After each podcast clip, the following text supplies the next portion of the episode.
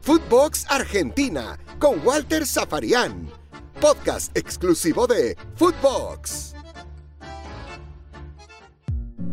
Bienvenidos como siempre. Estamos comenzando un nuevo capítulo aquí en Footbox Argentina, dentro de las plataformas de podcast de Footbox. Y, y por supuesto, este es el momento, el tiempo de- del análisis, del balance, de la triple jornada de eliminatoria para el seleccionado argentino. Eh, a mí me gustó lo que, lo que dijo Scaloni cuando le preguntaron si el equipo había regulado en el partido frente a Perú y él dijo, regular no, de ninguna manera. Es cierto que también eh, es cruel. Cuando digo cruel hablo desde el desgaste, eh, el hecho de jugar tres partidos en una semana. Eh, del otro lado usted que está escuchando dirá, pero si hay equipos de alto nivel con estos jugadores que también juegan tres partidos en una semana y eh, que tienen que ver con el campeonato doméstico y la Champions o la Copa de cada país. Sí, pero eh, hay más tiempo de trabajo, hay otra manera, otra planificación. Acá los entrenadores, y acá también sumo Scaloni, por supuesto, y podría sumar a los otros nueve, eh, a ver, ya no son entrenadores, son seleccionadores, eh, tienen que, utilizar eh, cada minuto y cada segundo para exprimirlo en cuanto a lo que se pretende al máximo posible. Mire, de hecho, la próxima fecha FIFA será doble. Para la Argentina será Uruguay en Montevideo y Brasil en San Juan. Y el primer partido se va a jugar un jueves eh, y la Argentina va a tener dos días.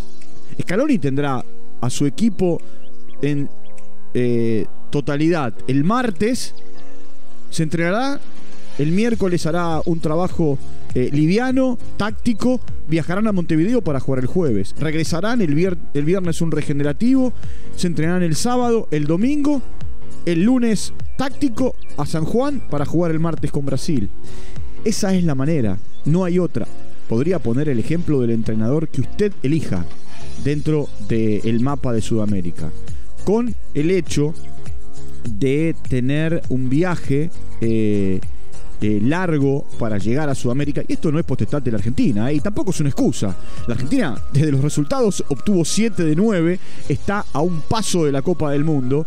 eh, y, y es simplemente esto que estoy contando, una, una situación explicativa a partir de por qué el entrenador habla de la crueldad y de lo complicada que son estas eliminatorias en Sudamérica cuando le preguntaron si el equipo había regulado. La Argentina no jugó bien contra, contra Perú. En realidad, si comparamos el juego contra Perú con relación al partido con Uruguay, y sí, hubo un bajón en cuanto a lo que tiene que ver con lo futbolístico, con el rendimiento futbolístico. Pero también juega el rival. Y Perú le cerró los caminos. Perú con una línea de cuatro defensiva, con cinco medios y, con la Padura que jugaba bien arriba, y, pero todos apretaditos y en espacios cortos, cerrando líneas, complicaron a la Argentina. A tal punto que la Argentina en un momento, con eh, De Paul por un lado o con Di María por el otro, Di María jugó por la izquierda, habitualmente juega por la derecha, eh, lo, que, lo que hacían eran eh, estos futbolistas llegar al fondo y, y tirar centros, o como pasó en el arranque, patear al arco eh, desde los costados. Y el gol llega así. Fíjese que el gol de la Argentina nace en la mitad de la cancha, en la zona medular de juego. eh, Paredes jugó un muy buen partido. Y, y termina en, una combinación de quienes juegan por la banda derecha o por ese costado. eh, Molina de Paul. Eh, Molina, el centro espectacular del jugador de Udinese y el tremendo cabezazo de Lautaro Martínez para poner el partido 1 a 0. La Argentina ya había tenido algunas situaciones. A partir de la pelota parada, la chance para Cuti Romero, otra vez de enorme partido. Eh, es cierto que eh, se equivocó en, en, la jugada en la que termina cometiéndole Dibu Martínez penal a, a Farfán, pero fue otra vez un relojito. Debe ser de las apariciones más extraordinarias de los últimos tiempos. La de Martínez y la de Romero en el seleccionado argentino. Ahora, eh, vuelvo, vuelvo a, la, acción del gol. El gol fue un golazo. Eh, el gol fue un movimiento espectacular eh, de ofensiva del equipo argentino. le cortaron los caminos a Messi. Cuando la Argentina quería ser frontal no podía. Cuando la Argentina quería ir en el mano a mano le cerraban los caminos. Fue inteligente el planteo táctico de, de Perú. Hasta que llegó el gol de Lautaro en el cierre del primer tiempo. Después Perú tuvo que abrirse, tuvo que jugar de otra manera y, y, la Argentina pudo haber hecho algún gol más. La, acción del cabezazo de Guido Rodríguez, así como Cuti Romero estaba adelantado en, eh, ese cabezazo por la mínima, pero adelantado. Tardaron mucho en revisar, mucho. Se tarda mucho en revisar las acciones eh, polémicas con el VAR. Eh, y, por el otro lado, la de Guido Rodríguez, que el árbitro ni siquiera la revisó porque él estaba de frente y entiende que lo que hizo eh, Guido Rodríguez, que muchas veces no se cobra, es eh, apoyarse en el defensor para después saltar a cabecear. A ver, el posteo de Messi, eh, el posteo del capitán argentino, ni bien terminó, ni bien terminó el partido, yo podría quitarle la, el nombre de, la cuenta en, Instagram que dice eh, Lionel Messi y poner eh, el nombre de Diego Maradona de otros tiempos, no, por supuesto. Y no estoy comparando. Pero sí lo que hizo Messi fue un posteo maradoniano.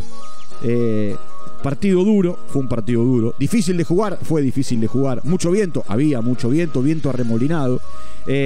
ellos todos atrás eh, dejando pocos espacios, también, hasta acá muy inteligente eh, lo, que, lo que Messi escribe, eh, el árbitro siempre que nos dirige hace lo mismo. Pareciera que lo hace a propósito, pero bueno, tres puntos importantes para acercarnos al objetivo. dirigió mal el árbitro, pero porque Sampaio ya de por sí es un mal árbitro. Y, y, y más allá de bueno, acertar el VAR en el cabezazo de Cuti Romero que estaba adelantado, o de la acción que se cobra y no se cobra de Guido Rodríguez, o la del penal que sí, abajo con los pies, le comete penal Martínez a, a Farfán. Después eh, dejó pegar demasiado. Todo lo que charlábamos el otro día con Sergio Gorsi que no había hecho Uruguay, lo, lo, hizo, lo hizo Perú. Perú cortó mucho el juego, por momentos hasta con juego fuerte. Tardó mucho el árbitro en mostrar eh, tarjetas amarillas y, en un momento el partido como que se le fue de las manos. Se le fue de las manos. Eh, no es un buen árbitro, no es un buen árbitro. Que la Conmebol lo premia con, estos partidos en el plano internacional. Es más, es más. Vaya a, a vos te digo, que sos más joven, andar al archivo y repasá lo que pasó y lo que ocurrió en la semifinal de vuelta entre River y Boca en la Copa Libertadores. Y las cosas que dijeron Gallardo, Alfaro, los jugadores, bueno, sobre todo Gallardo, ¿no? Eh, después del partido. Eh, es cierto que en aquel momento River se clasificó para jugar la final de la Copa, después la perdió con Flamengo eh, en Lima, pero, pero también hizo un desastre ese día en la cancha un muy mal árbitro. Un mal, árbitro que ayer otra vez demostró por qué. Eh, eh, eh, es un, árbitro que, bueno, por lo menos a mí no termina de gustar. Está claro que a la Conmebol sí porque los designan, los designan para, para, estos partidos. Por otro lado, cuando Scaloni dice no tengo la cabeza puesta en el Mundial, hay que creerle. A ver, quienes tenemos alguna referencia y conocemos un poco más lo que está viviendo el entrenador del seleccionado argentino, eh, entendemos por qué dijo lo que dijo. Él tiene una situación familiar complicada con su mamá. Y, bueno, a partir de esa situación complicada con su mamá, eh, ayer dijo lo que dijo. No es que no le interesa el Mundial, no es que no le interesa eh, dirigir al seleccionado en el Mundial. Hoy tiene la cabeza puesta en la salud de, su mamá, en su situación familiar. Eh, él dice, fueron dos meses complicados, por supuesto que fueron dos meses complicados, porque fueron dos meses en los que casi vivieron una burbuja y no pudo salir del predio de la AFA. Eh, y por otro lado, otro de los momentos que se dio en el partido tiene que ver con el penal y el penal tiene dos momentos. Uno, cuando el árbitro cobra penal, Martínez dice no fue, sí fue penal. Eh, toda la cancha de, River, todo el público empezó a cantar El Dibu se lo come, el Dibu se lo come, el Dibu se lo come referenciando aquella historia eh, en la definición por penales en, eh, la Copa América, cuando él dice yo a vos te como, yo a vos te como, eh, la, historia eh, que, hasta se viralizó y, recorrió el mundo. Eh, y, tiene como, como parámetro que de ocho penales que le patearon, atajando el seleccionado argentino entre definiciones y penales en, tiempo regular, solo le convirtieron tres. Es un buen récord para, para Martínez que gritó y festejó de una manera espectacular cuando, cuando bueno, no, es que atajó, se, fue el remate de Yotun por arriba del travesaño.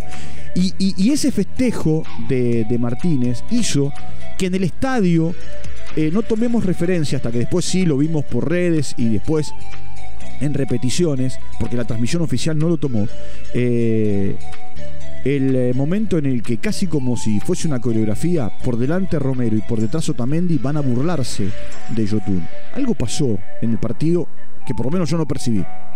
Eh, o algo venía de vieja data, eh, que eh, por lo menos yo no tengo referencia. No me gustó eso, esa burla a mí no me gustó.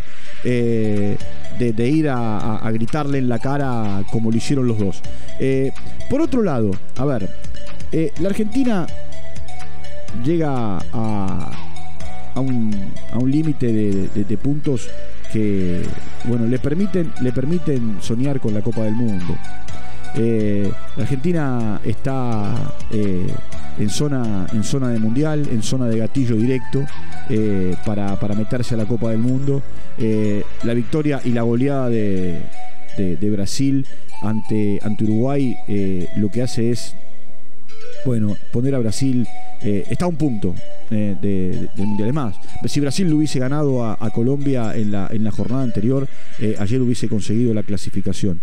Ahora va por la clasificación en la, en la siguiente ronda. Eh, en la siguiente fecha, en realidad, cuando juegue contra, contra Colombia en, condición de local. y, a ver, hoy tanto la Argentina como Brasil tienen un partido pendiente, veremos de qué manera se resuelve esa situación, pero con estos puntos de Brasil que tiene 31, al sexto, que es Chile, que, eh, que tiene... Eh, que tiene 13, eh, ahí hay que tomar la diferencia, hay 18 puntos. Y, bueno, la diferencia es de, los 6 partidos que quedan y los 18 en juego. Brasil está, dentro de la Copa del Mundo, necesita un punto más que lo va a conseguir seguramente en los próximos partidos. Ojalá que no sea contra la Argentina, ¿eh? en el partido que se va a jugar en la provincia de San Juan. Y la Argentina, que tiene 25 y ese encuentro pendiente con Brasil, eh, está a 12 de, Chile y, bueno, 12 eh, sobre 18, bien encaminada. podría en Montevideo, si es que gana su partido con Uruguay, ya no digo firmar la clasificación, pero, pero quedar ahí, ¿eh? quedar al límite o, estar ya dentro de, la Copa del Mundo. Eh, a ver, como situaciones de, esta fecha que, se jugó, que, que bueno, fue eh, la, la, fecha, la fecha la fecha número 12, la goleada de Bolivia saca a Berizzo del seleccionado paraguayo como entrenador. Eh, otra vez pierde Uruguay y pierde por goleada. En cinco días recibió siete goles. Eh, vuelve a ganar oh, Chile, que se acomoda, sumó los seis puntos en condición de local. Eh, Colombia da la sensación que si bien está dentro del grupo de cuatro clasificados directos, eh, todavía no ha encontrado en esta triple fecha el, eh, camino a, a, seguir. Ecuador, que no ha tenido una buena triple fecha, sigue encaminada. Hasta ahora Brasil, Argentina, Ecuador y Colombia, los cuatro que van directos. Y Uruguay es el quinto que estaría yendo en este momento a jugar el repechaje. La Argentina ganó, la Argentina sumó de a 3, la Argentina sumó 7 de 9 y está a un paso de la Copa del Mundo. Eh, más allá de haber jugado bien malo regular su partido frente al seleccionado peruano en la jornada de ayer en la cancha de River. Como dato, contra Brasil el partido se va a jugar en San, Juan, en el estadio de Bicentenario. Y lo más probable es que se anuncie en los próximos días que va a haber 100% de aforo, que se van a poder vender todas las localidades del Estadio del Bicentenario para ese partido. Bueno, nos vamos a reencontrar eh, en eh, un nuevo podcast para seguir hablando del juego, de fútbol, del seleccionado, del campeonato local, porque la pelota no para, sigue, sigue, sigue y está siempre rodando. Eh, les digo siempre, nos encuentran en Spotify, allí nos siguen y están al tanto de lo que hago yo en Footbox Argentina y lo que hacen mis amigos, mis amigas, mis compañeros, mis compañeras a lo largo y a lo ancho de Latinoamérica con cada uno de los envíos diarios. Les mando un abrazo, nos reencontramos en cualquier momento y será hasta la próxima. Chao. Footbox Argentina con Walter Zaparián, podcast exclusivo de Footbox.